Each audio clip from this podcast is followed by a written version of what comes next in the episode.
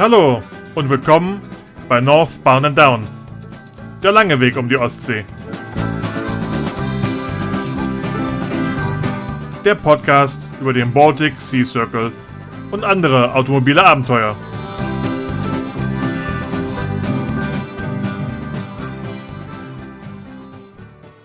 Hallo Freunde des gepflegten automobilen Abenteuers. Wie beim letzten Mal gibt es heute, bevor es wirklich losgeht, den Hinweis zum Rallye Camping. Wer Interesse hat auf alte und neue Rallye-Freunde, schaut mal bei Instagram oder Facebook beim Cortini Rallye Team vorbei. Die organisieren seit Jahren ein Rallye Camping im hessischen Naumburg. Dieses Jahr vom 21. bis zum 23. August. Viele Teilnehmer vergangener und zukünftiger Abenteuerrallyes sind dieses Jahr mit dabei. Vielleicht ist es ja auch was für euch. Meldet euch einfach bei Doris und Reinhard, dem Cortini Rallye Team. Und jetzt weiter zur Episode. Aus Northbound and Down wird heute stilecht Eastbound and Down. Zwar hat Michael auch schon mal den Baltic Sea Circle bestritten, unser Hauptthema ist dieses Mal aber der A-Pod, der Atlantic Pacific Ocean Drive. Eigentlich wäre er jetzt am 18. Juli gestartet, aber wie andere Rallyes wurde er wegen der Covid-Situation verschoben. In mehrerer Hinsicht eine Wahnsinns-Rallye von Hamburg bis nach Vladivostok und irgendwie auch wieder zurück. Dieses Mal gibt es zu hören Land Cruiser versus Land Rover. Was haben Bentleys in der kasachischen Steppe verloren? Wie passt Kanada als Plan B auf die Route nach Vladivostok? Und ich bewerbe mich als persönlicher Kaffeekocher. Habe ich Erfolg? Hört rein und ihr werdet es erfahren. Auf geht's! Wir haben sie doch noch alle. Wir haben aufzuladen und zu fahren. Hallo Michael und herzlich willkommen in diesem kleinen Podcast. Ja, hallo Mario. Ich bin sehr begeistert, dass du mich eingeladen hast dazu und freue mich jetzt auf eine gute Stunde mit dir. ich, ich bin sehr begeistert, dass du dich äh, so früh so schnell gemeldet hast. Und als ich gesehen habe, dass du am A-Pod teilnehmen willst, äh, war mir sofort klar, okay, dich muss man wirklich früh mit reinnehmen. Äh, um vorwegzunehmen, der Podcast heißt ja eigentlich Northbound and Down, weil es ja eine Anspielung auf den Baltic Sea Circle ist. Aber bei dir muss man ja zurückgehen ins ganz weite Eastbound and Down. ja, ja, ja, das stimmt, das stimmt. Wobei die BSC äh, habe ich auch schon gemacht. Ja. Wobei wir fahren ja auch ein Stück wieder in den Osten hoch, also am Ende der A-Pod. Ähm, machen wir ja auch wieder den Schwenk in den Osten. Ja. Beziehungsweise in den Nordosten, also hoch nach Russland und dann äh, rund um China Richtung Vladivostok. Genau. Um mal kurz zum vorwegzunehmen, wir gehen nachher genauer drauf ein. Für die es nicht kennen, der ARPOD, wie wir es jetzt abgekürzt haben, ist der Atlantic Pacific Ocean Drive, mhm. auch von den Jungs vom Superlative Adventure Club äh, veranstaltet. Der geht von Hamburg bis nach Vladivostok. Wer nicht weiß, wo Vladivostok liegt, holt sich mal einen Globus oder die Weltkarte raus, geht bei Russland ganz nach rechts und noch weiter nach rechts bis zum Ende, wo Japan und Korea in der Nähe ist und da ist es. Also schon mal eine kleine Strecke. Stimmt, es sind, glaube ich, in Summe 15.000 Kilometer, grob veranschlagt.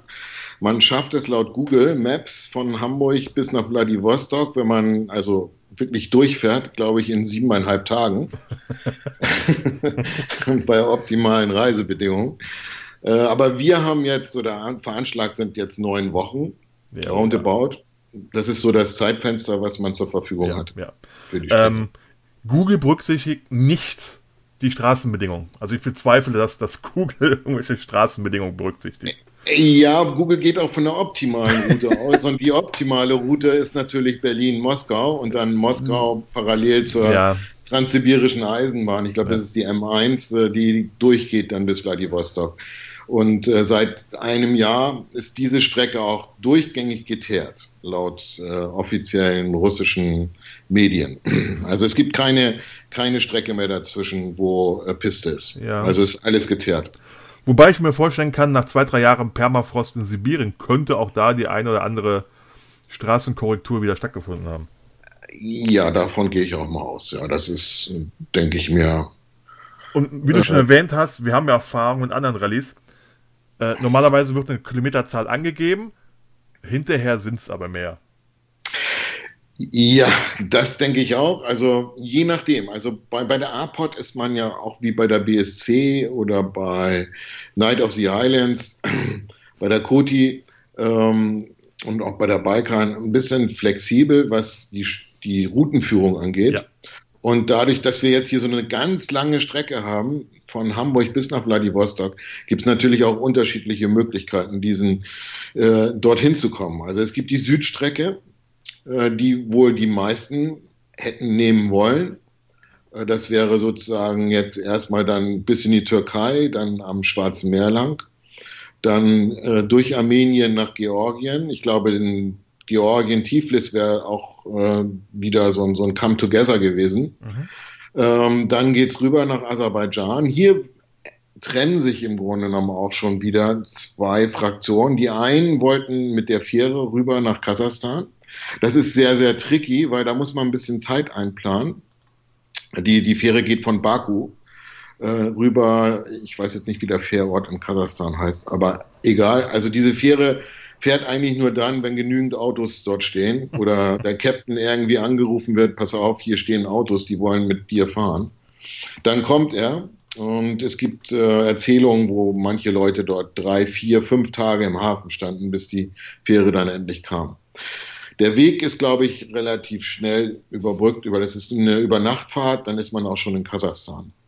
Der andere, die andere Variante ist im Grunde genommen Aserbaidschan, dann bis zur Grenze äh, zum Iran.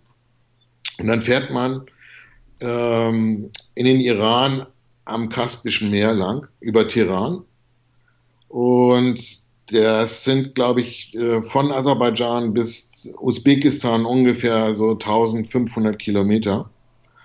Also man kann es schnell schaffen, vielleicht in einer Übernacht- und Tagfahrt bis, nach, bis zur usbekischen Grenze.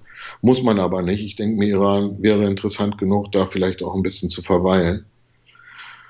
Äh, hängt auch so ein bisschen davon ab, wie dann die Situation ist. Also im Iran ist es zum Beispiel so, dass man Schwierigkeiten hat, Diesel zu bekommen. Diesel bekommen eigentlich nur Lkw-Fahrer. Und wenn man dieses Fahrzeug hat, dann muss man entweder an der Grenze so, so entsprechende Coupons kaufen, dass man Diesel tanken kann, oder man macht, man lässt es sein. Die sind natürlich relativ teuer, sagen wir mal verhältnismäßig teuer. Ähm, ich glaube, ein Liter Diesel an der Tankstelle im Iran kostet 10 Cent. Und ähm, der Coupon, ich glaube, kostet, da kostet der Liter dann, glaube ich, 50 Cent. Irgendwas so um den Dreh. Mhm. Man kann aber auch unterwegs Lkw-Fahrer fragen. LKW, also iranische Lkw-Fahrer haben eine Karte, mit der sie an bestimmten Tankstellen Diesel tanken können. Das sind meistens auch nur Trucker-Tankstellen, die sind nicht kombiniert mit den normalen Autotankstellen. Also es geht. Also man hat das ja auch so ein bisschen verfolgt aus der Traveler-Szene, die durch den Iran fahren. Äh, es ist alles machbar. Die Leute sind total freundlich. Äh, nicht so, also es kommt gar nicht so rüber wie das, was man, was unsere Medien uns gegenüber transportieren. Klar ist die politische Situation natürlich eine andere. Das kann sich auch jederzeit wieder ändern. Aber ich bin da eigentlich ganz optimistisch. Also wenn das klappt, dann würde ich mich freuen, durch den Iran zu fahren. Man, man hört auch schon, du bist bestens vorbereitet.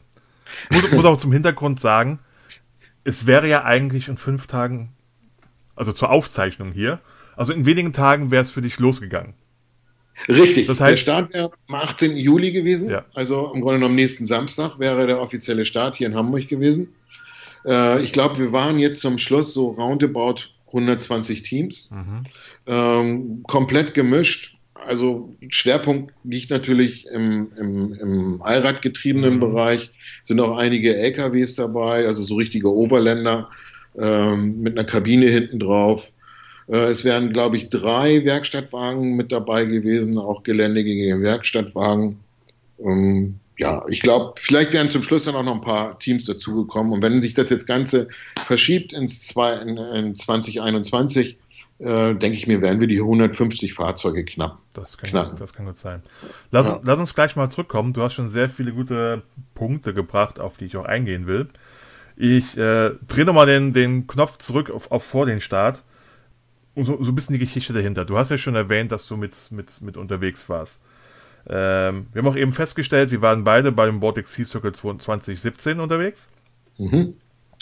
Ähm, damals hatte sein Team noch einen anderen Teamnamen. Seit, mhm. seit dann warst du 2019 bei der Knights of the Island. Mhm. Da haben wir genau. auch, auch, schon in der ersten Episode gelernt, was das ist. Das ist so die Brexit-Rundfahrt. Richtig. Auf, auf, der britischen Insel. Ich glaube, seitdem auch schon unter dem jetzigen Teamnamen. Live Richtig. Is, Live is Toyastic. Ja, ja. Erzähl doch mal kurz, ich meine, ich kann es mir denken, wo der Teamname herkommt. Ja, der Teamname, also ich bin sehr Toyota-affin, beziehungsweise Land Cruiser-affin. Ich habe äh, äh, einen HZJ 78, der dann auch fahren musste bei der Koti letztes Jahr, weil unser eigentliches Rallye-Fahrzeug, der Land Cruiser LJ 70, äh, einen Motorschaden hatte. Da ist der Zylinderkopf durchgegangen. Das ist aber eine typische Krankheit bei dem Fahrzeug. Und äh, ja, okay. Es sollte nicht sein. Ebenfalls äh, sind wir dort mit dem HZJ 78 gefahren. Life is Enthusiastic kommt im Grunde genommen ich hatte dann immer so geschaut, so bei, bei den Instagrammern, ähm, bei den Overlandern, was die so für Namen verwenden. Und dann ist mir immer einer ins Auge gestochen, so das war Life is fan Fantastic, also von Van, Stimmt. von LKW. LKW. Und dieser, dieser Account hat ein Wahnsinns, äh, einen Wahnsinns-Abonnentenkreis, beziehungsweise ganz viele Follower. Das ist, glaube ich, auch eine Dame, die das macht. Und dann hatte ich irgendwie so ein bisschen rumgespielt, auch so, dann kann man ja auch Life is Toyastic machen. So. Mhm. Und das hat sich dann so ergeben und dann haben wir äh, Life is Toyastic kreiert. so, als, so, so, ist das letztendlich entstanden. Der Name äh, mit dem Life is Fantastic, äh, ist auch ein Begriff, muss man zugeben, die Van-Gemeinde ist um einiges größer. Richtig, äh, auch genau. mit dem Hashtag Vanlife äh, ja. sammeln sich ja, scharen sich ja Tausende von Leuten, die ihren, ihren Bus wie auch immer ausbauen äh, und damit, damit unterwegs sind. Ähm, ja, das stimmt. Aber die Toyota-Szene ist auch nicht ganz klein, insbesondere die Busch-Taxi-Szene. Ja, also in der Tat. In Deutschland, Deutschland firmiert das Ganze unter Busch-Taxi. Ja.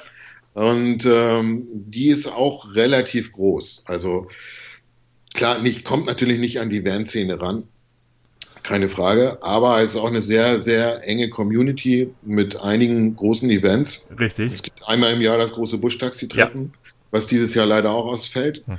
Und äh, es gibt dann halt so kleinere Treffen. Ich meine, das Schöne ist ja, allein mit dem Begriff Busch-Taxi hier in Zentraleuropa, hat ja der Land Cruiser von Toyota schon ein ganz anderes Standing, was ein Land Rover aus England auch gerne hätte. Ja, wobei die Community ist natürlich auch relativ groß. Ne? Das, das, sind ja zwei Welten, die da aufeinandertreffen, die sich auch immer gegenseitig so ein bisschen behakeln und äh, ja, und man macht so seine Witze äh, gegenseitig. Ähm, ich glaube, da ist kein großer Unterschied. Beide, beide verbindet letztendlich das Lust, äh, die Lust auf, auf Freiheit, ja. also ne? Freiheit. Ähm, oder die Möglichkeit zu haben, Offroad zu fahren. Ähm, auch Strecken zu fahren, wo man normalerweise mit einem normalen Fahrzeug nicht fahren würde, sei es nun Wüste oder äh, im Busch oder in mhm. Afrika oder in Australien. Ja. So, ich glaube, das verbindet beide Communities. Und das, was danach kommt, das ist im Grunde genommen, ja, das sind dann so die politischen Welten, die dann da aufeinandertreffen. ja, Ost, Ost, gegen West. ja, so ja, Japan gegen UK. Obwohl Land Rover gehört auch mittlerweile seit ein paar Jahren zu, zu Tata, glaube ich. Ich glaube, äh, Land Rover ist, glaube ich, von einer indischen Firma, glaube ich, gekauft worden. Ne? Hm, ich glaube schon. Ja, genau. Die werden. Es gibt jetzt aber, es gibt jetzt aber eine neue Marke, die jetzt vor zwei Wochen oder vor drei Wochen gelauncht hat, die basiert auf dem alten Land Rover mhm. unter einem anderen Namen mit anderer Technologie, also mit einem BMW-Motor drin und äh, auch noch andere äh, technologischen Eigenheiten, die aus Deutschland kommen. Aber produziert wird das neue Fahrzeug in England. Okay. Ist aber dann sicher eher was für, weiß ich nicht, Society und nicht mehr für alte Offroad-Leidenschaft.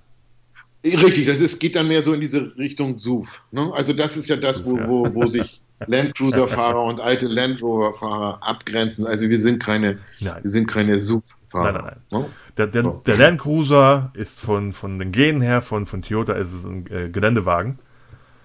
Äh, genau. Für den, für den SUV, wie du den schön nennst. wurde ja dann später der RAV4 geschaffen. Nur mal, klein, nur mal kleiner.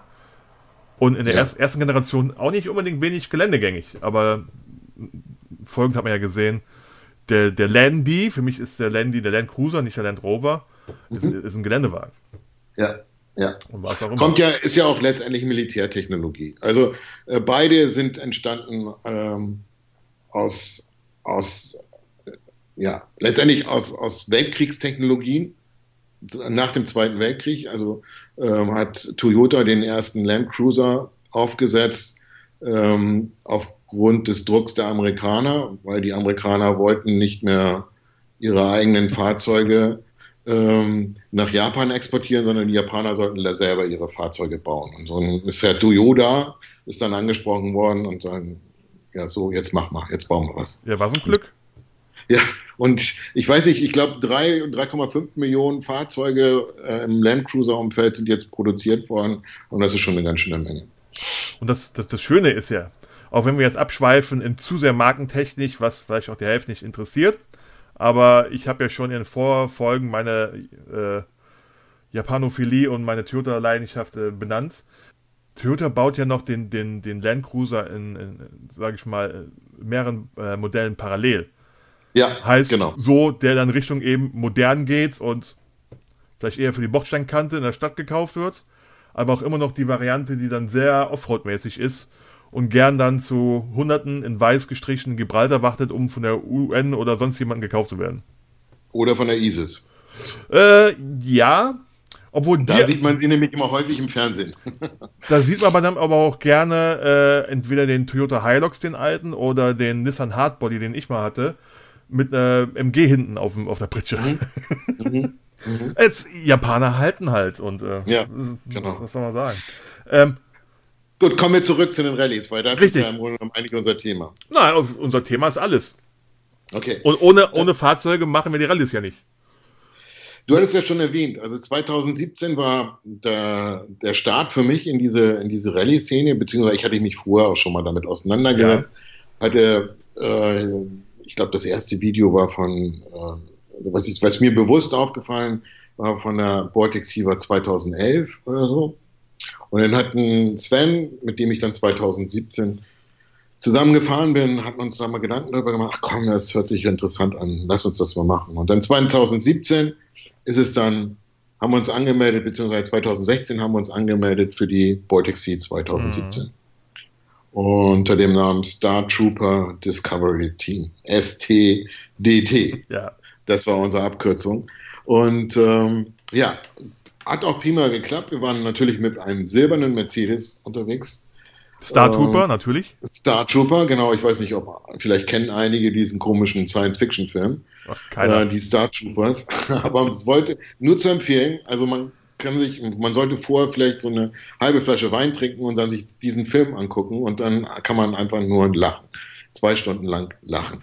äh, sehr nett. Also das war im Grunde genommen die Analogie zu diesem Teamnamen. Ja. Und natürlich, dass wir aus Stade kamen. Da so ist dieser Teamname entstanden. Und ja, damit haben wir die BSC gemacht. Und ja, es hat super viel Spaß gemacht. War richtig genial. Ähm, da haben wir auch die Cortinis kennengelernt.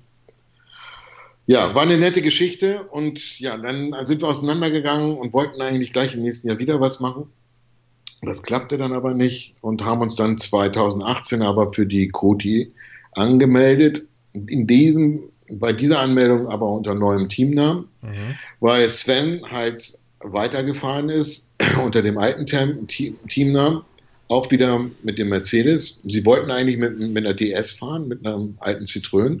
Dann hätten sie eventuell auch den Teamnamen geändert. Aber das klappte nicht, weil das Fahrzeug noch nicht so fahrbereit war, wie sie sich das vorgestellt hätten. Deswegen sind die mit Mercedes gefahren und wir wollten eigentlich mit unserem LJ70 fahren mit dem Land Cruiser, mit dem kleinen. Der hat dann leider die Grätsche gemacht und dann haben mein Sohn und ich äh, gesagt, okay, dann nehmen wir den HZJ 78. Der ist natürlich ein bisschen jünger. Der sieht zwar alt aus, aber ist Baujahr 2004. Also hat gerade noch so, naja, ich glaube, er passte eigentlich nicht rein in diese Kategorie und er war natürlich auch voll komfortabel, weil er komplett ausgebaut ist als äh, Wohnmobil. Äh, das wäre mit dem LJ70 natürlich nicht der Fall gewesen, weil der ist natürlich ein bisschen ruppiger und äh, kleiner, ist eigentlich auch nur ein Zweisitzer und hätte ein Dachzelt gehabt. Ja. Und dann haben wir die Koti gemacht, ich und mein Sohn. Hat viel Spaß gemacht. Ähm, sind im Grunde genommen auch wieder ein paar bekannte Teams mitgefahren, die mit uns zusammen 2017 mitgefahren sind auf der, äh, auf der Baltic Sea. Ja, und danach zeichnete sich schon ab, beziehungsweise davor zeichnete sich ja schon ab, es wird die APOD geben und da dachte ich, APOD, APOD muss sein. APOD, das ist der Knaller. Okay, das sind neun Wochen. Äh, da müssen wir jetzt irgendwie eine Regelung finden, so und dann hab ich, ich habe eine kleine Softwarefirma und dann habe ich mit meinen Jungs gesprochen, hey, sag mal, habt ihr nicht Lust, so, so eine Geschichte zu machen als Firmen-Event? Und äh, da gingen natürlich sofort die Hände los. Äh, ein anderes Team von uns wäre jetzt auch die Vortex C 2020 mitgefahren, auch mit dem LJ70. Also der wäre einmal jetzt in die Ostsee gefahren, wäre kurz zurückgekommen, dann hätten wir nochmal ein Check-up gemacht und dann wäre er dann gleich auf die Airport gegangen. So, das war eigentlich der ursprüngliche Plan. Jetzt hat Was? sich alles verstanden alles verschoben und jetzt versuchen wir das irgendwie 2021 dann hinzubekommen. Weil das steht bei mir auch auf meinem Vorbereitungsbogen, weil ich schreibe mir immer so ein paar Ideen, ein paar Fragen auf und fragt man, wie kommt man, du hast schon erwähnt, dann wirklich drauf, ja, ich mache die A-Pod mit. Weil Hintergrund, so die Ostsee-Umrundung wird veranschlagt mit 7.500 Kilometer plus. Auch hier das Thema, man kann es in 7.500 schaffen. Die meisten haben mehr drauf. Ich glaube, ich hatte von Hamburg bis Hamburg 8.500. Ja, wir hatten auch so um den Dreh. Ja, ja. So, so. Und das hier ist mal streckentechnisch wird es erstmal verdoppelt auf 15.000 mhm. Kilometer plus. Und das Plus kann sehr groß werden hinten dran. Ja, ja. Statt zwei, statt 16 Tage, seit zwei Wochen sind es erstmal, ich jetzt nur den einfachen Weg, weil ich glaube, du hast schon etwas gespoilert. Sind so fünf Wochen ja. erstmal ein Weg von Hamburg bis Vladivostok. Ja, ja. Es, die Variabilität zeigt schon, offiziell wird angegeben, der Start wäre gewesen am 18. Juli. Richtig. Ja. Die Ankunft in Vladivostok wurde benannt Anfang September. Ja. Also es wurde schon kein Termin mehr genannt, weil es ist ja. halt eine Strecke. Auch mit nicht nur dieser ungeheure Entfernung, aber auch für viele ist es ja ein riesiges weißes Gebiet. Du weißt nicht, was kommt. Viele kennen die Länder nicht. Und äh, selbst wenn da irgendwo mal was geteert wurde, man kann sich nicht vorstellen, wie A, die Strecke sind und auch wie da die, die Straßen oder Wege oder was auch immer aussehen. Das heißt. Es ist Abenteuer. Es ist Abenteuer, es kann alles passieren. Ne? Auf der BSC, denke ich mir, ist man noch so ein bisschen äh, im Kokon, ja. weil wir, wir bewegen uns in westlichen Gefilden oder nordwestlichen Gefilden und da hat, hat man immer noch eine gewisse Infrastruktur. Ja. Bei der APOD kommst du nach der Türkei in Gebiete, wo das halt nicht mehr so gegeben ist. Richtig. Da muss man sich selber organisieren und muss schauen und gucken, äh, wenn was ist, dass man sich dort selber behelfen kann. Also man kann sich dort, glaube ich, nicht mehr so auf den Werkstattwagen, den Besenwagen verlassen, sondern man muss da äh, sich untereinander helfen und auch die Möglichkeiten einfach ausnutzen, die man hat ja. da an der Stelle. Ja. Aber ich, ich sag mal, so unsere Ostsee-Umrundung 2017 mhm. gibt ja trotzdem schon klein, kleine Ideen, wie du es auch eben schon genannt hast. Du, du, du äh, hast eben schon so, so, so schön für den Iran erzählt, dass man sich da so in der Vorstellung gern vertut, dass es ganz anders ist. Ich glaube, das mussten auch viele merken mit, mit Russland auf der Ostsee-Umrundung. Ja, definitiv. Weil also Russland, Russland äh, ist ja auch gern so ein rotes, rotes Tuch für Leute, sagen, ja, das sind alles, was weiß ich, wer es ist. Ist ja gar nicht. Besonders, man fährt, ist auch da durch die Pampa gefahren, von Murmansk bis St. Petersburg. Das sind ganz einfache Leute, aber einfach, einfach und nette Leute. Und nicht so, wie man vielleicht noch die bösen Klassenfeinden vor 30 Jahren vorgestellt hat. Überhaupt nicht. Kann man, also ich war auch gef völlig geflasht von Russland, von Murmansk sowieso, weil das ein, einfach die, die, die nördlichste Millionenstadt ist, äh, von, der, von der Einwohnerzahl her. Und äh, ich war geflasht. Die Stadt an sich ist nicht schön. Nein. Aber dass man, wenn man da reinfährt und auf einmal erschlagen wird von Beton äh,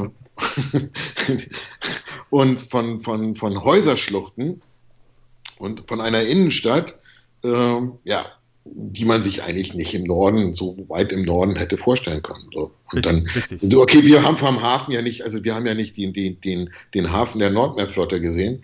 Ähm, der muss ja noch gigantischer sein, wie das, was wir gesehen haben. Ja, die, die, was es so gab, war ja nicht alles in Murmansk. Äh, Richtig, genau. Ich, ich, ja. ich, bin ja auch ein, auch ein Kind der 70er, 80er. Und äh, auch ich habe ja so, als ich in Russland reingefahren bin, ein kleines Jagd auf Rote Oktober-Feeling bekommen. Wo sind denn hier jetzt die, ne? mhm. A, die liegen ja nicht, oder liegen nicht mehr, vielleicht früher im Murmansk, sondern in, in den Fjorden drumherum. Ja. Also wenn man schon oben im Norden reinfährt äh, in Russland, ist ja linke Hand schon mal auf 100 Kilometer durchgängig Zaun. Richtig. Da gibt es ein paar Schotterabfahrten äh, und ein paar Soldatenstädte und da weiß man, okay, wenn man die Richtung fährt, wird man erschossen, wenn man nicht dazugehört. Mhm. Und das führt zu, zu, den, zu, den, äh, zu den Standorten. Mhm. Äh, ich kenne den Namen nicht mehr. Direkt nördlich von Murmansk ist ja auch eine, ist ja auch eine, ähm, wie heißt die Stadt? Keine Ahnung. Da, wo eine Flotte liegt, aber wo du nur als Militärangehöriger reinkommst. Mhm. Also als mhm. Touri kommst du ja gar nicht mehr hin. Murmansk war, ist ja auch so ein Trend, wo man es ein bisschen gemerkt hat, wo die anfangen, okay, wir machen ein bisschen was mit Tourismus.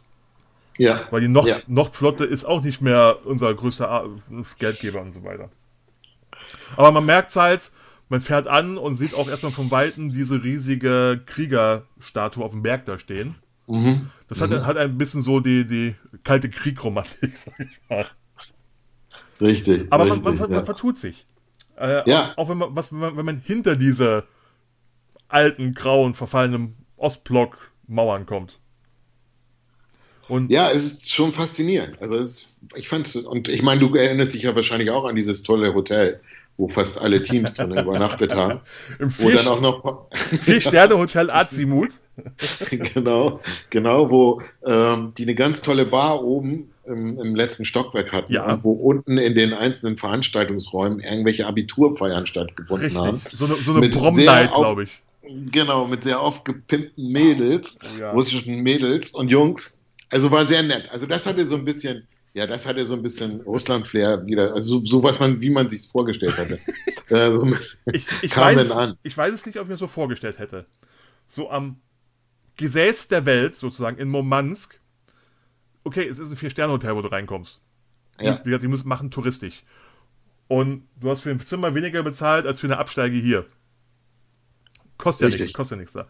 Aber ich habe mich schon überrascht, dass es in Russland auch sol solche wirklich so, so, so Prom-Nights gibt, wie man es aus dem US-Fernsehen kennt, so wenn die Highschooler da am Rumfeiern sind. Ja, genau. genau, Und so genau. Die, ja, das wusste ich auch nicht, das wusste ich auch nicht. Das stimmt, da hast du recht. Erst im falschen Film. Ähm, ja. Okay. Aber dann später in Russland gemerkt, es gibt zwei Varianten, besonders bei den Damen. Entweder aufgetakelt bis zum geht nicht mehr, mhm. oder äh, sie sieht aus wie der Ehemann. das ist ein anderes Thema. Aber nur als Hintergrund, auch hier gab es halt einen Punkt, wo es noch viel, viel, viel mehr gibt beim A-Pod, wo man was, was sieht, äh, wo man denkt, okay, das ist ganz anders, als wir vorgestellt haben. Vielleicht nicht besser, aber sagen wir mal positiver in, in, in der Grund, Grundtendenz. Und du, deswegen, aufgrund dieser Erfahrung bei der BSC habe ich überhaupt kein, keine Bedenken mit Russland.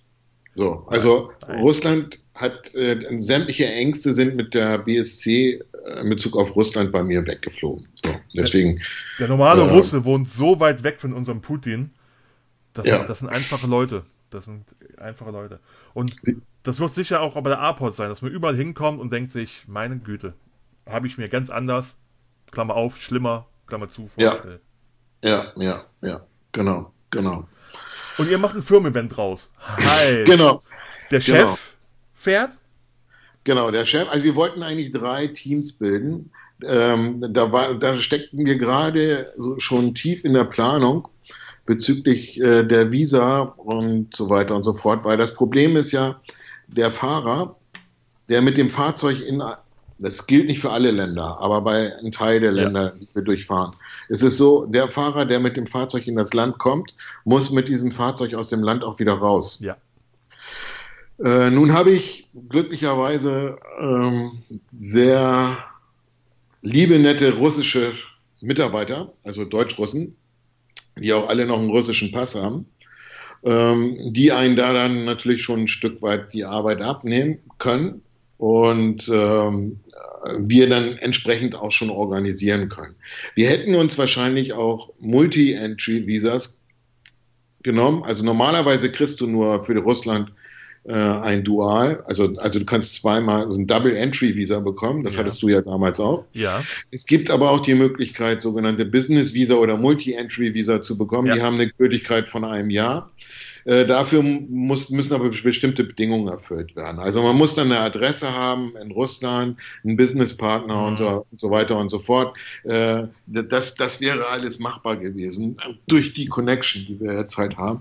Äh, von daher wären wir dann auch flexibel gewesen, was die, äh, was die Streckenführung in Russland angeht, weil ähm, bevor, also bevor Corona kam, ja. gab es ja noch diese Geschichte mit dem Iran wo es sich so ein bisschen äh, nach oben also sagen wir mal so, der, der, der, ein bisschen kriegsmäßig aufstaute dort. Ja, aber das war nur der orange Clown aus den USA. Richtig, also genau, ich, genau. Der da ein bisschen rumgetrommelt hat. Ja. Äh, die Grenze war zu dem Zeitpunkt noch offen gewesen, aber diese Diskussionen wurden auch innerhalb der, der A-Port-Fahrer äh, diskutiert. Soll man jetzt noch durch den Iran oder nicht? Also wir hätten es auf alle Fälle versucht. Die Alternativstrecke wäre dann natürlich gewesen, wenn das auch nicht mit der Fähre geklappt hätte nach Kasachstan, mhm. dass man dann sozusagen wieder nach Russland reinfährt und um das Kaspische Meer oben rumfährt, ja. Richtung äh, äh, Wolgograd, also das ehemalige Stalingrad. Ähm, und von Wolgograd sind es dann nochmal so 150 Kilometer, dann ist man an der kasachischen Grenze äh, und startet sozusagen in die Steppe. Das ist natürlich ein Wahnsinnsumweg und auch entsprechend anstrengend, ja. weil da fährt man immer nur geradeaus durch die Steppe und äh, sieht eigentlich nur Steppe, Sand, vielleicht ab und zu mal ein paar Tiere, viel, viele LKWs. Aber relativ langweilig, wenn, so wenn man eins sieht irgendwo, wo nichts mehr ist, dann sind es LKWs. Ja, definitiv. Ja. Ich meine, ja. beim Visa, wir haben es ja auch gehört in meinen ersten Episoden. Nachteil ist, besonders Russland, wenn man aus irgendeinem Grund, zum Beispiel Alkohol oder Nachtschattengewächse, erstmal nicht reinreisen darf, geht ja so ein Visum kaputt. Mhm, mh. Heißt, so bei den Continis als auch bei mir war, hatten wir zum Glück ein Double-Entry-Visum, dass wir mit dem zweiten anderen einreisen durften. Die meisten holen es natürlich, um zum Beispiel auch für Kaliningrad zu gehen, aber ist ja gar nicht mehr möglich. Heißt, wenn du erstmal zurück darfst, reist du quasi aus und ohne dass du das letzte Tor passiert hast, ist das Visum einmal erledigt. Genau, dann hast du, dann hast du im Grunde noch einen Schutz. Ja. Und ähm, kannst dann nicht mehr nach Kaliningrad. Und nicht, nicht nur der Fahrer ein- und ausreisen, idealerweise sollte dem Fahrer auch das Fahrzeug gehören. Ja, ja. Es geht, genau. es geht anders, habe auch für, für Russland informiert, weil viele auch angemeldet haben, oft die Väter, wie auch immer. Aber dann müsste man, äh, wie es hier üblich ist, eine Genehmigung haben vom Besitzer, das zu fahren. Die Genehmigung müsste bei meinem offiziellen Dolmetscher übersetzt werden. Damit müsste zum, zum Konsulat gegangen werden und abgesegnet werden. Also ist das Zulassen auf sich selbst der einfache Weg als äh, diese, diese Fremd Fremdfahrgenehmigung. Richtig, genau, genau. Aber wir hätten das relativ einfach bewerkstelligen können. Also dadurch, dass wir halt russischsprachige Mitarbeiter haben, die halt auch Konsulaterfahrung haben ja. und da halt auch Connection haben, hätten wir das hinbekommen an aber. Aber nochmal Aber das geht natürlich. Achso, wer, ja? wer, wer fährt denn jetzt eigentlich mit? Du hast, also, du hast ein ganzes Team von Deutschland-Russen, die das vorbereiten. Nein, nein, nein, nein. Also Vorbereitung, äh, Vorbereitung machen wir zusammen. Ja. Und wir wollten drei Teams machen. Also drei äh, Teams, A2 Leute. Mhm. So war der Plan. Der, die erste Strecke, jetzt mal so grob äh, gedacht, wäre bis Baku gewesen. Äh, das erste Team. Dann das nächste Team dann von Baku äh, durch den, je nachdem wie die Streckungsführung dann gewesen wäre. Also gehen wir mal jetzt von der südlichen Route aus, wäre dann über den Iran, Usbekistan, da hätte sich dann noch die Frage gestellt, ob wir den Pamir Highway machen. Mhm. Äh, wenn wir den Pamir Highway gemacht hätten, dann wäre wahrscheinlich in äh, Turkmenistan hätten wir einen Wechsel gemacht. Oder in Kirgisien. Also das war noch nicht so ganz klar gewesen. Und dann, das, das wäre dann äh, der Wechsel zum letzten Team. Und das letzte Team fährt dann im Grunde genommen Ulaanbaatar bis äh, nach Vladivostok.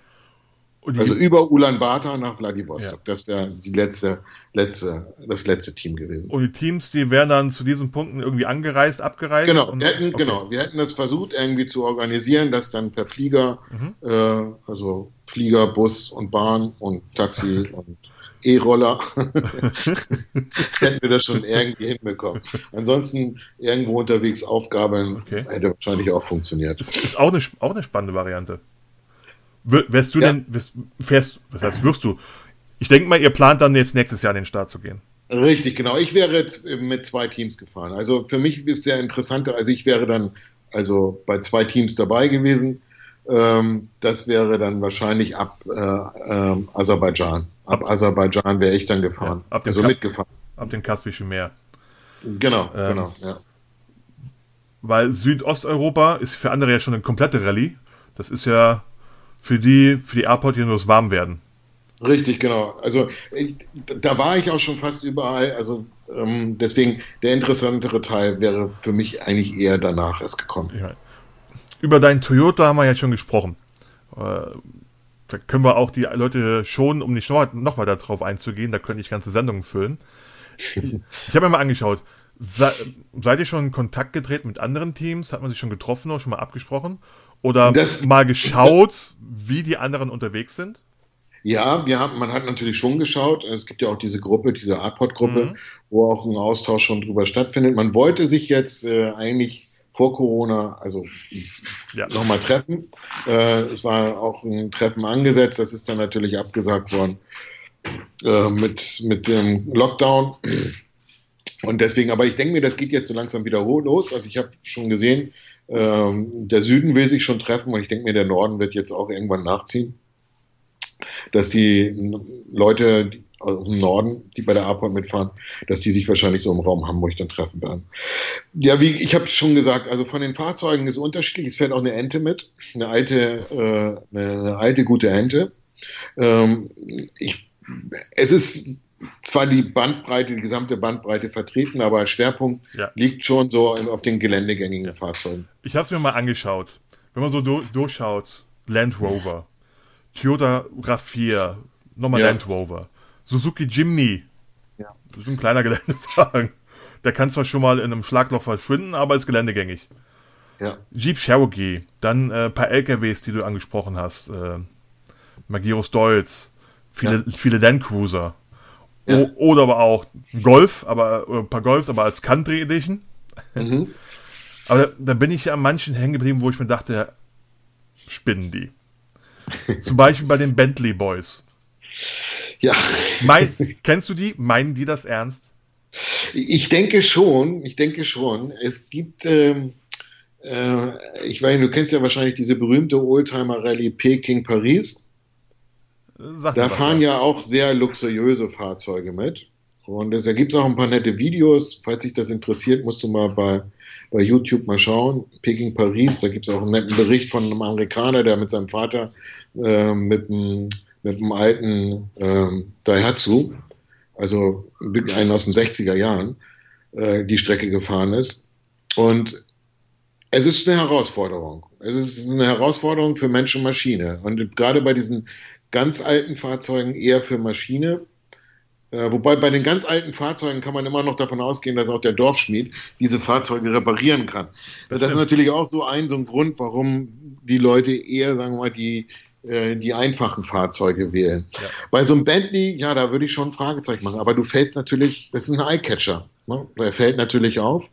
Wenn du mit dem dann in die Stadt reinfährst, äh, ja, bist du natürlich schon Gesprächsthema. Ja gut, dann gibt es natürlich diese, ich sag's mal, Luxus-Rallyes, ne, wo mhm. auch alte Fahrzeuge oder teure dabei sind. Meinetwegen kleben die sich auch voll und nennen sich Gumball oder sonst irgendwas. Ja, ja.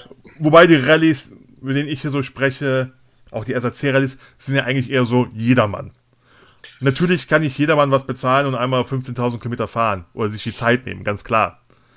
Aber als, ja, wobei, wobei, wobei, Mario, ich würde da jetzt schon differenzieren. Klar ist die Airport immer noch eine Jedermann-Rallye, ja. aber aufgrund des Zeitfensters ist das schon eine massive Einschränkung. Richtig. Weil, nicht, weil viele Leute würden bestimmt gerne die Airport fahren. Ähm, oh ja. und aber das zeitlich einfach nicht hinbekommen. Auf der anderen Seite muss man auch sagen, das hat schon einen finanziellen Impact. Ja. Also das ist nicht so wie die BSC mal äh, schnell ein Fahrzeug fertig machen und äh, äh, losfahren und Spaß haben, sondern hier muss man mit anderen Summen kalkulieren. Richtig. Nichtsdestotrotz rechnet jetzt nicht einer bei so einer Rallye mit einem Bentley Continental GT von 2005. es ist ja kein kleiner sonst irgendwas. Nein, es ist ein Bentley Continental GT. Also deswegen dachte ich mir, ja, man, man ich meine, ich, ich finde es genauso mit, mit so einem alten Lader. Okay, da kann zwar nichts kaputt gehen, aber mhm. Federung kenne ich da auch nicht. Also wenn ich mal anschaue, sind schon ein paar Ausreißer dabei, wo man sich denkt, okay, das bleibt spannend. Die, also auf alle Fälle. Also du hast definitiv ein paar Eyecatcher dabei, die immer auffallen. Ähm, sei es nur ein großer LKW, sei es nur ein Bentley, sei es nur äh, die Ente, ne, der ja. Citroën. Ne, so. Das sind, da werden sich alle drauf stürzen. Ne, da wird die Presse sich drauf stürzen, da werden die in den, in den einzelnen Orten, Städten äh, die Presse sich drauf stürzen. Also klar, das muss ja auch sein. Es muss ja. auch sowas geben. Ne, also, ne, sowas muss auch dabei selbstverständlich. sein. Nur darüber kriegst du die Publicity. Selbstverständlich. Ja. Äh, auch gesehen, ein alter Honda CRX auch nicht schlecht. Wahrscheinlich mit so einem Riesenauspuff. Ja. Mit so einem, riesen, mit so einem riesen Endrohr hin. Der bleibt doch hier schon beim Kiesel hängen mit seinem Endrohr. Aber ja, das, das finde ich ja schöne. Aber wo, wo stecken, klar, bei der Strecke denke ich mir irgendwas Geländegängiges. Vielmal, weißt nicht, was kommt. Auch ein bisschen was Platz hat oder was du aufs Dach schneiden kann. Aber dann stoppelst, du hier drüber und denkst du dir, gestört, aber geil. Ja, ja. Ja, es hängt auch natürlich auch von der Routenführung ab. Ne? Also sagen wir mal, so die geländegängige Fraktion, die wird eher so die Abenteuerroute nehmen. Also viele reden ja über den Pamir Highway. Pamir Highway hat natürlich was, ist natürlich eine echte Herausforderung. Ähm, man muss dort für den Pamir Highway nicht unbedingt einen Four-Wheel-Drive haben. Das habe ich schon von mehreren gehört. Es ist angebracht. Man schafft es auch mit dem T4 dort rüber zu kommen, nur mit Heckantrieb. Ja. Ähm, hängt natürlich auch von der Wettersituation ab. Man, mhm. man, man fährt bis auf 4400 Meter. Ich glaube, das ist der höchste Pass. Und man fährt äh, von der Seite an, wo man langsam nach oben kommt, damit man nicht in die Höhenkrankheit kommt. Kommt ja. man von der anderen Seite, also kommt man von Kirgisien, äh, fährt man relativ schnell auf diese Höhe und da besteht das Risiko der Höhenkrankheit oder dass man sie halt bekommt. Und das kann man natürlich umgehen. Man kann natürlich auch sagen, okay, ich lasse das jetzt einfach mal sein mit Usbekistan und Kasachstan. Ich nehme jetzt einfach mal die Teerpistenroute mhm. und cruise mit meinem Bentley äh, ganz entspannt neben der transsibirischen Eisenbahn bis nach Vladivostok. Geht natürlich auch. Aber das wollen wir ja nicht. Also das, ich würde, das, das, das möchte ich halt auch nicht. So. Und unser, unser Gedanke ging ja letztendlich dann ja auch noch weiter. Also wären wir jetzt in Vladivostok angekommen, hätten wir wahrscheinlich es auch so gemacht, dass wir die Strecke wieder zurückgefahren wären. Deswegen habe ich es mit Spoiler benannt. Du hast ja schon von neun Wochen Zeitplanung gesprochen. Genau, das, genau. Das, das wäre dann Ding. wahrscheinlich sogar noch ein bisschen mehr geworden. Äh, weil, also es gibt unterschiedliche Varianten, die wir derzeit so ein bisschen durchspielen. Eine Variante ist klar der offizielle Weg mit, der, mit dem Schiff im Container wieder zurück nach Hamburg, das Fahrzeug transportieren. Die andere Variante, die auch geht, ist, man kann auch das Fahrzeug auf die transsibirische mhm. Eisenbahn packen und sich bis nach Hamburg bringen lassen. Das geht auch. Oder man nimmt einfach eine Teilstrecke mit der transsibirischen Eisenbahn, weil wir sind ja schon, wir kommen ja, sagen wir mal, im September dort an dann kippt auch schon so das Wetter, wenn man, weil man muss ja wieder hoch in den Norden, um an China wieder vorbeizukommen, wenn man zurückfährt. Das kann schon sein, dass da dann so die, die Regen-Matsch-Saison anfängt in Sibirien. Äh, eine Idee war bei uns noch im Kopf, dann vielleicht noch diese Knochenstrecke zu fahren. Oh ja. Äh, sagen wir mal einen Teil davon und dann weiterzufahren und dann in Irkutsk, also bis nach Irkutsk zu fahren und dann, dann das Fahrzeug auf die transsibirische Eisenbahn zu packen. Also da hat, mehrere, hat man mehrere Möglichkeiten. Äh, aber das, das werden wir jetzt, wenn sie dann kommt, 2021, da bin ich ja ganz optimistisch, wobei kann natürlich auch sein, dass die dann auch wieder abgesagt wird. Aber derzeit gehe ich mal davon aus, dass sie 2021 kommt. Wir sind alle optimistisch. Wir planen, jeder, ja. jeder der eine Rallye hat, wie verschoben wurde, ist jetzt gerade dran. Wir haben ein Jahr länger Zeit. Genau. Wir planen, genau. wir planen weiter, beziehungsweise die meisten haben ja fertig geplant. Weil wir sowas wie deine Rallye kannst ja nicht erst zwei Tage vorher fertig sein mit Planen. Nee. Äh, das heißt, es ist meistens jetzt ein Warten, ob wir es nächstes Jahr machen können, was immer wir auch machen wollen, ob es jetzt Balkan, ob es Baltic, ob es Arpod ist. Äh, gucken, ob das Auto überlebt. Manche machen irgendwie einen Podcast nebenbei oder sowas. Äh, manche fangen auch vielleicht gerade an zu denken, okay, jetzt habe ich so viel Zeit, jetzt mache ich die Planung mal ganz über den Haufen, hole ich ein anderes Fahrzeug oder sonst irgendwas. Aber die Grundstimmung ist gleich und heißt jetzt erst recht. Genau, genau, das ist bei uns auch, ja, ja. Nach, nach fünf Wochen oder im September kippt ja nicht nur das Wetter. Ich kann mir auch vorstellen, die Stimmung könnte auch etwas kippen. Ich genau, weiß, kann, zwei ja. Wochen mit jemandem im Auto kann schön sein, kann anstrengend sein. Fünf Wochen ein paar Leuten, das ist ja schon eine ganz andere, ganz andere Nummer. Ja, und einige Teams sind ja auch recht groß, ne? das muss man auch dazu sagen. Ich ja. habe jetzt auch mal so ein bisschen geschaut. Also es gibt, äh, es gibt ja nicht nur Zweier-Teams, es gibt Dreier-Teams, es gibt Vierer-Teams, es gibt Fünfer-Teams. Also mit fünf Leuten, 15.000 Kilometer, das ist schon ein Wort. Also da brauchst schon du schon einen Lastwagen, dass wenn irgendwie miese Stimmen gibt, zwei auf die Pritsche können oder sowas. dass, dass, dass da Trennung ist. Was, was sagt denn eigentlich deine Frau und deine Familie dazu? Ja, das war natürlich ähm, schon Diskussion, aber äh, letztendlich konnte ich sie dann an der Stelle überzeugen. Wobei meine Frau ist auch eher reiseaffin, also wir waren schon viel unterwegs auf der Welt und äh, auch für längere Zeit. Also sie kann das schon nachvollziehen, wäre natürlich auch gerne mitgekommen, aber sie schafft das halt jobmäßig nicht. Klar. Ich denke mal, ähm, Dein Sohn war mit auf der Koti. Genau, meine, genau. Der, der ist gerade in der Ausbildung. Das hätte jetzt dieses Jahr auch nicht geklappt, aber nächstes Jahr kann das eventuell klappen, dass er dabei ist. Na, schau. No, da, von, von daher passt das ganz gut, wenn ich da, weil dann ist er mit der Ausbildung fertig und dann könnte er damit gut reingrätschen. Und er mag das, er liebt das, Offroad zu fahren und äh, da wird er auf alle Fälle seinen Spaß haben. Ja. Ähm, ich meine, das ein Firmen-Event ist, aus rein Interesse. Neue Angestellte brauchst du nicht, oder? du, wenn du, wenn du ein guter, wenn du ein guter Java-Entwickler bist, mit, mit entsprechend gutem Framework-Know-how im Bereich Spring Boot und Restprogrammierung, ich, ich hau dir jetzt einfach mal so ein paar Schlagwörter ja. um die Ohren, äh, gerne, gerne. So, und wenn du da dann auch noch Projekterfahrungen mitbringst, äh, die Leute sind heiß begehrt und werden gesucht. Lass mal überlegen. Ich könnte dir einen sehr guten Kaffee aus Java-Bohnen machen. Aber, aber ich glaube, das reicht nicht.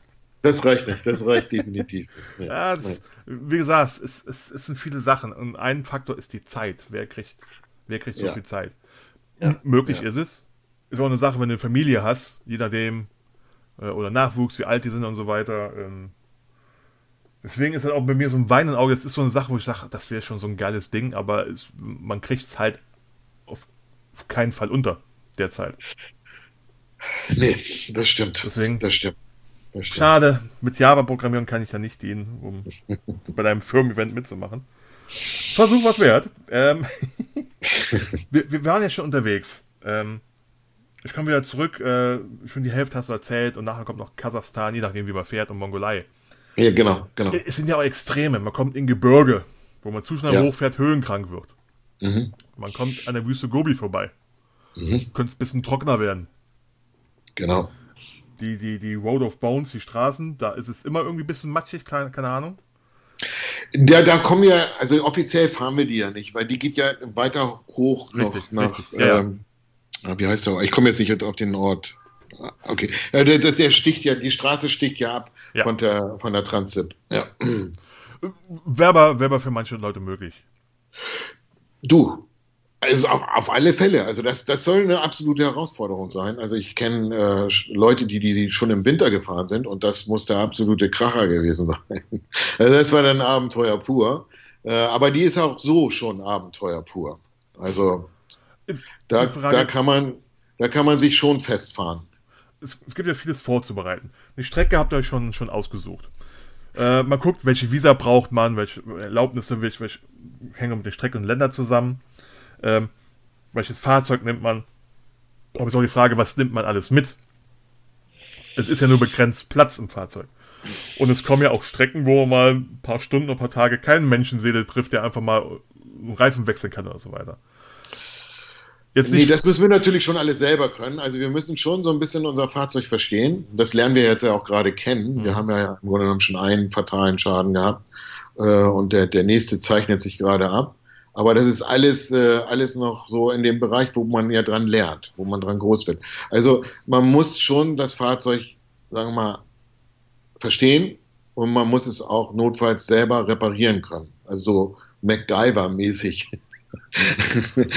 Weil bestimmte Ersatzteile, man kann nicht alle Ersatzteile nein, mitnehmen. Nein. Das geht definitiv nicht und es kann schon mal sein, dass da was dabei ist, was man, was man halt so auf die Schnelle nicht bekommt. Deswegen haben wir uns ja für ein Fahrzeug entschieden, was eigentlich sehr geerdet ist und wo, wo man noch in jeder Dorfschmiede jemand findet, der dieses Fahrzeug halt auch reparieren kann. Wobei man aber auch eine Dorfschmiede finden muss. Richtig, das kommt natürlich hinzu, dass man erstmal eine Dorfschmiede finden muss. Das kann natürlich in gewissen Gegenden, kann das natürlich schon ein Problem sein, beziehungsweise kann sich hinziehen. Weil ja, das, ich, sag's immer wieder, man muss sich äh, die, die, die Weiten mal vor, vor Augen führen. Es sind viele Länder, die manche gar nicht gehört haben, wie Usbekistan, Turkmenistan, Kirgi Kirgisistan, die ganze Tan-Region da hinten. Mhm, genau. Oder allein, wenn man es fährt, auch nicht Kasachstan mal nochmal nachgeschaut, ist das neuntgrößte Land der Erde. Und es ist der größte Binnenstaat der Erde. Richtig, und es besteht zum größten Teil nur aus Steppe. Richtig. Wenn man sich in der Vergrößerung mal äh, Google anschaut, sieht man in Russland ganz viele Städte eingezeichnet, meistens links und rechts von der Sibir transsibirischen Eisenbahn. Von Kasachstan sieht man zwei, drei, vier. Mhm, in der genau. Mongolei nur die Hauptstadt. Ja. Ja. Obwohl, gut, Mongolei würde ich mir vielleicht noch die Stadt Moron anschauen. die, die, die, ist vielleicht manchen ein Begriff, die äh, The Grand Tour kennen. Ja, ja. Aber da ist ja auch nicht viel. Und dann das sind, ist man nicht gerade um die Ecke. Also.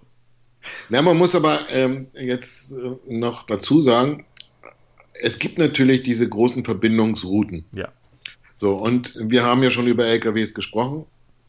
LKWs sind die meisten Fahrzeuge, die dort unterwegs sind, die die Versorgung gewährleisten. Und du hast ja auch, äh, du hast ja die großen Gasfelder in Kasachstan, die müssen versorgt werden.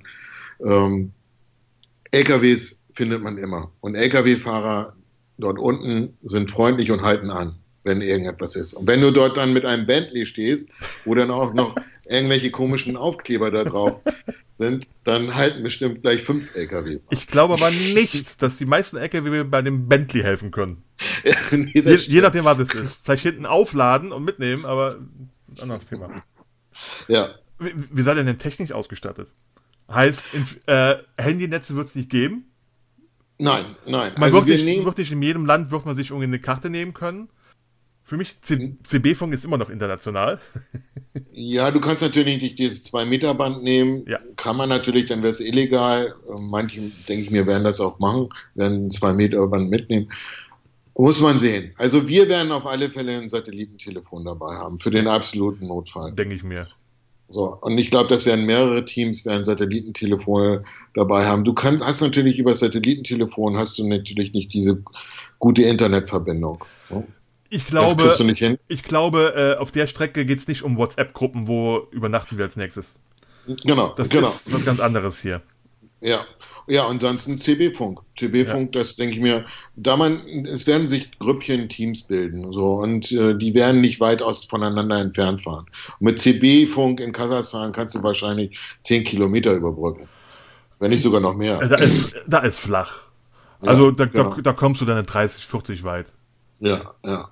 Äh, aber auch auf der Strecke werden sich aber auch sicher die Krüppchen ziehen, denke ich mal. Ja, das auf alle Fälle. Ja gut, was haben wir noch dabei? Also wir werden auf alle Fälle ein paar, paar Ersatzteile dabei haben, die, die man benötigt oder wo, wo man vielleicht davon ausgehen kann, dass es da Probleme geben könnte beim Landy oder beim Landcruiser. Äh, wir werden Werkzeug dabei haben. Äh, dadurch, dass wir nur vorne sitzen, die hintere Sitzbank ist ja komplett raus, haben wir mhm. hinten den kompletten Raum zur Verfügung. Da, da haben wir so ein Schubladensystem drinne. Der untere Teil kommt dann im Grunde genommen so die ganze Versorgungskram rein, den wir brauchen, und oben drauf kommt das, was wir äh, so locker äh, durch die Gegend fahren können. Mhm. Oben haben wir dann ja das Dachzelt, klar, und vorne werden wir wahrscheinlich noch ein kleines äh, Gepäck, also äh, eine Gepäckbrücke haben, wo wir zwei Reifen, zwei weitere Reifen drauf machen werden. Mhm. Also wir werden wahrscheinlich mit, mit äh, zwei oder drei äh, Reserverädern mitfahren. Weil das ist das Problem bei den Kisten, äh, wenn du dann nachher da unterwegs bist, gerade auf den Schotterpisten oder auf den Gravel Roads, ähm, wo du spitze Steine hast, dann haust du dir ganz schnell mal den, den, den ja. Reifen kaputt. Ja, selbst bei Geländegängen. Richtig, genau, genau. Und dann ist es ganz gut und angenehm, dass man dann schnell so einen Reifen wechseln kann und in dem nächsten Ort, wo man dann reinkommt, dann kann man den dort wieder reparieren lassen. Ja. Jetzt habt ihr ja ein Jahr mehr Zeit. Ja. Äh, wie, wie war das? Ich, ich denke mal, noch viel mehr als für die kleinen Rallyes muss ich ja auch irgendeine Spannung aufbauen. Ja, die Spannung war schon, die, die ging natürlich schon letztes Jahr los, als wir äh, anfingen, die, die Teams zu bilden, beziehungsweise die ersten Absprachen zu machen. Das baute sich natürlich immer mehr auf, bis in den Februar rein und dann kamen ja schon so langsam so die ersten Meldungen und da habe ich schon gedacht, nee, das, mhm. das, das, wird, das wird nichts. Und, und Dan hatte ja auch die ganze Zeit immer noch versucht, so den, den Spannungsbogen hochzuhalten, dass die A-Pod stattfinden wird und so weiter und so fort. Und bei mir hat es dann Klick gemacht, als wir dann versucht haben für, war das Turkmenistan? Bei einem Land wollten wir die Visa beantragen und da kam die, sofort die Rückmeldung, also äh, ja, nee, wir brauchen gar nichts mehr beantragen, weil sie nehmen gar keine Anträge mehr an. Da, da hieß es aber noch, die APOT findet statt. So. Das, kam, und, das kam auch ganz schnell für Russland. Als das kam, wusste ich auch für den Sea Circle, das braucht er nicht mehr. Ja, ja. Ja, und dann hat sich natürlich abgeflacht und äh, ja, dann jetzt, jetzt so langsam äh, geht es wieder nach oben. Weil, ja, wir haben jetzt im Grunde genommen so eine Erwartungshaltung. Ne? Wir erwarten das jetzt, dass sich jetzt alles öffnet und gucken aber immer noch, öffnet es sich tatsächlich? So, ne? Man hat so eine, so eine Lauerstellung. So, so. Und ich denke mir, wenn im Dezember, Januar 2021, da wird sich das dann wieder konkretisieren, da wird sich das dann wieder aufbauen. Denke ich auch. Anfang dieses Jahres wird man sehen können, okay, wie läuft es jetzt? Weltweit. Ich denke mal, da ja. ist, so ein, ist so, ein, so, ein, so ein Stimmungsgeber, was Sache ist. Dann haben wir auch Winter, wo auch wieder irgendwie irgendeine Pandemie wissen wir an, anziehen kann. Aber bis dahin sollten viele eingespielt sein, okay, wie machen wir das? Lassen wir Grenzen offen und kontrollieren, machen wir die Grenzen dicht, was ja auch nichts bringt, wie wir gelernt ja. haben. Ja. Ähm, und wie ist, wie ist das mit den Reisen? Ähm, was, was macht man sonst mit dem Jahr? Ich meine, die, die Spannung bleibt, das Auto ist fertig, die Route ist ja eigentlich geplant mit, mit Alternativen, weil, wie gesagt, es wären ein paar Tagen losgegangen. Denkt man sich noch irgendwas aus? Guckt man sich jetzt nochmal genauer an? Also, wenn, wenn das jetzt nächstes Jahr nicht, auch nicht klappen würde, dann würden wir wahrscheinlich das Fahrzeug ähm, irgendwo hin verschiffen und erstmal dort stehen lassen. Entweder nach Halifax, äh, nach Kanada rüber, ähm, bringen und dann dort stehen lassen und dann dort sozusagen erstmal als Reisefahrzeug verwenden. Ich kenne, äh, wir haben Verwandte in Kanada, wo man dann das halt auch unterstellen könnte. Und dann kann das jeder mal so benutzen, so für zwei Wochen. Ist ja praktisch. so, mal eigenes Fahrzeug in, in, in, in Nordamerika zu haben. Ja, ist aber natürlich auch mit Akt verbunden, weil du brauchst eine eigene Versicherung. Wenn du es länger in den USA oder in Kanada bewegst, brauchst du eine landeseigene Versicherung. Ja. Also da reicht, reicht, die deutsche Versicherung nicht mal aus. Ist das auch so eine Idee für dich, dann später durch die Wälder und Genau, das ist sozusagen der, der nächste Schritt. Ne? Also das ist das, ist, was ich immer noch so auf dem Zettel habe. Ähm, ich war schon mal dort, ich bin auch schon mal in Yukon hochgepaddelt. Von, von Whitehorse bis nach Dawson City. Und ähm, Kanada hat mich schon immer faszinierend. Und ja, ich würde ich würd ganz gerne mal die, äh, den, den Highway fahren, also oben von Alaska runter bis nach Südamerika. Die Panamerikaner.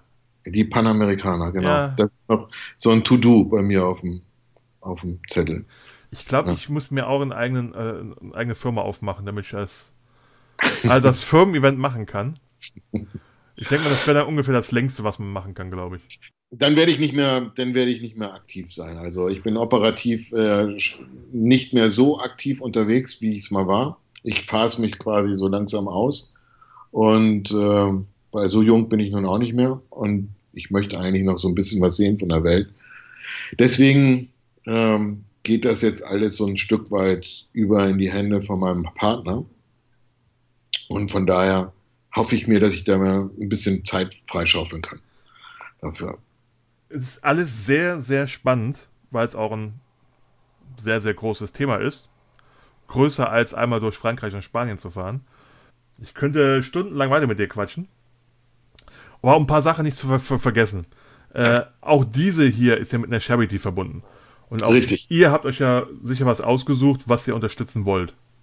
Genau. Wir wollten eigentlich für die APOD ähm, mehrere Charities unterstützen. Einmal äh, natürlich die Arche, für die wir immer sammeln, hier in Hamburg. Mhm. Äh, die andere Variante wäre gewesen für einen Kindergarten in Ulaanbaatar. Da haben wir einen direkten Bezug können, beziehungsweise kennen jemand oder kennen auch die Dame, äh, die dort diesen Kindergarten betreibt. Das ist eine Deutsche. Und äh, die nimmt verwaiste Kinder halt auf in diesem Kindergarten. Und äh, die hat schon von unterschiedlichen Aktionen immer partizipiert. Und dort wollten wir dann letztendlich äh, den größten Teil sammeln und auch was mitnehmen dann. Und dort dann auch direkt dann übergeben. Das war so der ursprüngliche Plan. Das werden wir auch in 2021 so durchziehen. Ähm, äh, wobei da eventuell noch eine weitere Geschichte hinzukommt. Müssen wir mal sehen. Das ist dann mal Vororthilfe par excellence. Ja, ich denke mir, das macht auch Sinn, ähm, da auch was vor Ort zu machen. Wir haben ja bei der BSC 2017, das, das war aber sehr stark natürlich von Sven getrieben, weil Sven auch in diesem Bereich unterwegs ist, für die ähm, äh, äh, obdachlosen, obdachlosen Jugendlichen in St. Petersburg mhm. was gesammelt. Da hatten wir dann ja das Problem, das ist auch noch so eine ganz nette Geschichte, dass äh, da hatte ja Putin den ganzen NGOs sozusagen quasi verboten, äh, explizit, sagen wir mal, direkte Kontakte aufzunehmen zu irgendwelchen äh, Hilfsorganisationen in Russland selber. Und da hatten wir dann kurz bevor wir in St. Petersburg einfuhren, den Hinweis bekommen aus Deutschland, wir dürfen uns nicht offiziell mit der Hilfsorganisation in St. Petersburg treffen, weil da dann die Gefahr bestanden hätte, dass wir eventuell verhaftet werden. Weil offiziell darfst du es durfte man zu dem, durfte man es zu dem Zeitpunkt nicht. Wir haben uns dann inoffiziell getroffen und auch eine inoffizielle Übergabe gemacht, wir haben ein paar Fotos gemacht, aber es war sehr konspirativ, wollen wir mal so sagen. Da war es dann doch der Putin mal wieder. Ja, da war er dann wieder da, beziehungsweise da war die Politik wieder im Spiel. Ja. Ne, das ist in Ulaanbaatar ist das nicht so der Fall. Also da sind die ein bisschen entspannter.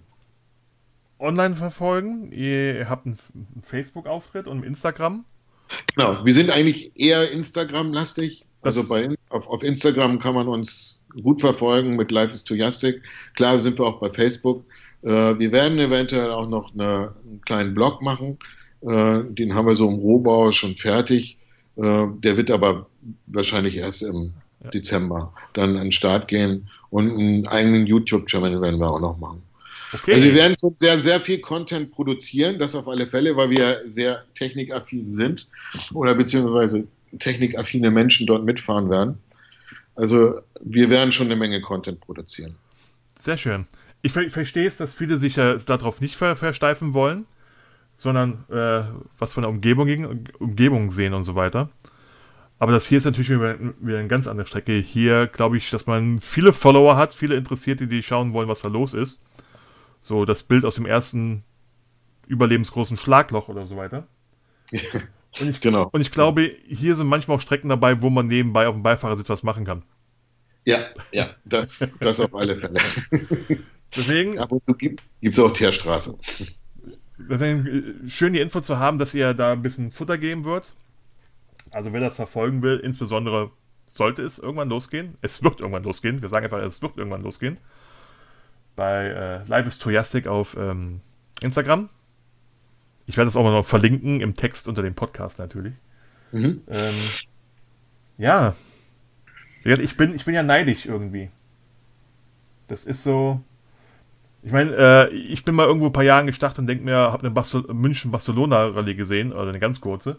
Mhm. Und ich dachte, mhm. ja, gibst jetzt 1000 Euro für einen alten Wagen aus, Zeitgelegenheit, nein. Ich habe es ja immerhin noch zum Baltic Sea Circle geschafft, was ja jetzt nicht einer der kleinsten ist. Nee, das stimmt, ja. Ist äh, das Tief aber auch schon so eine Herausforderung. Ja, der macht doch, als, macht doch als nächstes die Kuti. das ist keine Herausforderung. Ja, okay, okay. Obwohl, Wenn du eine richtige Herausforderung willst, dann musst du natürlich schon. Na, ich warte noch zehn Jahre, bis meine Kinder Teenager sind. Okay. Dann sind die froh, wenn ein Elternteil mal sechs Wochen wechseln, weg ist. ja, ja. Michael, ich bedanke mich für, für, deine Zeit. Hast einen sehr spannenden Einblick gegeben. Auch wenn es so die Spitze vom Eisberg war, man könnte über so vieles, so viel mehr sprechen, was du vorbereitet hast mit Strecken und alles Mögliche. In welchen Palästen in Turkmenistan, Turkmenistan ihr unterkommen wollt und in welchen Pampas ihr Dachzelt bemüht. Ähm, vielleicht komme ich nochmal zurück bis nächstes Jahr. Du, wir können uns ja auch mal kreativ Gedanken machen, wenn du nachher nächstes Jahr sozusagen immer noch Langeweile hast, könnten wir dich ja mit Content versorgen. Äh, dass man, keine Ahnung, immer so einen so Call-Termin einmal am Tag so mit einem mit einem mit einem Satellitentelefon macht und dann irgendwie so 15 Minuten Statement über das, was man gerade erlebt hat und ihr dann oder du das dann entsprechend verarbeitest in der Woche einmal. Also ich habe hab ja, hab ja geplant, das bis zum Baltic Sea Circle zu machen. Wenn ich 50 Teams finde, die mit mir reden wollen. Momentan sieht es gut aus für die ersten zwei, drei Monate. Mal gucken, wie es dann ausschaut. Während dem Baltic Sea Circle was machen, vielleicht, aber natürlich nicht in der Länge oder der Größe, klar dann müsste ich das ja weitermachen. Und ich müsste es schaffen, vom, äh, von der Umrundung zurückzukommen, bevor ihr auf den Weg geht. ja, du, das wird ja definitiv so sein. Also es wird ja genau das, es wird ja wieder so ein Zwischenfenster geben. Also die Baltic Sea kommt zurück, dann wird zwei Wochen Loch sein und dann ja. startet die Airport. Ne? Ja, das so so wird es ungefähr Selbst sein. von der Ostsee ja. kamen manche Fahrzeuge nicht zurück. Gut, ja, okay. Die, die, Person, die Personen schon, aber Fahrzeuge nicht.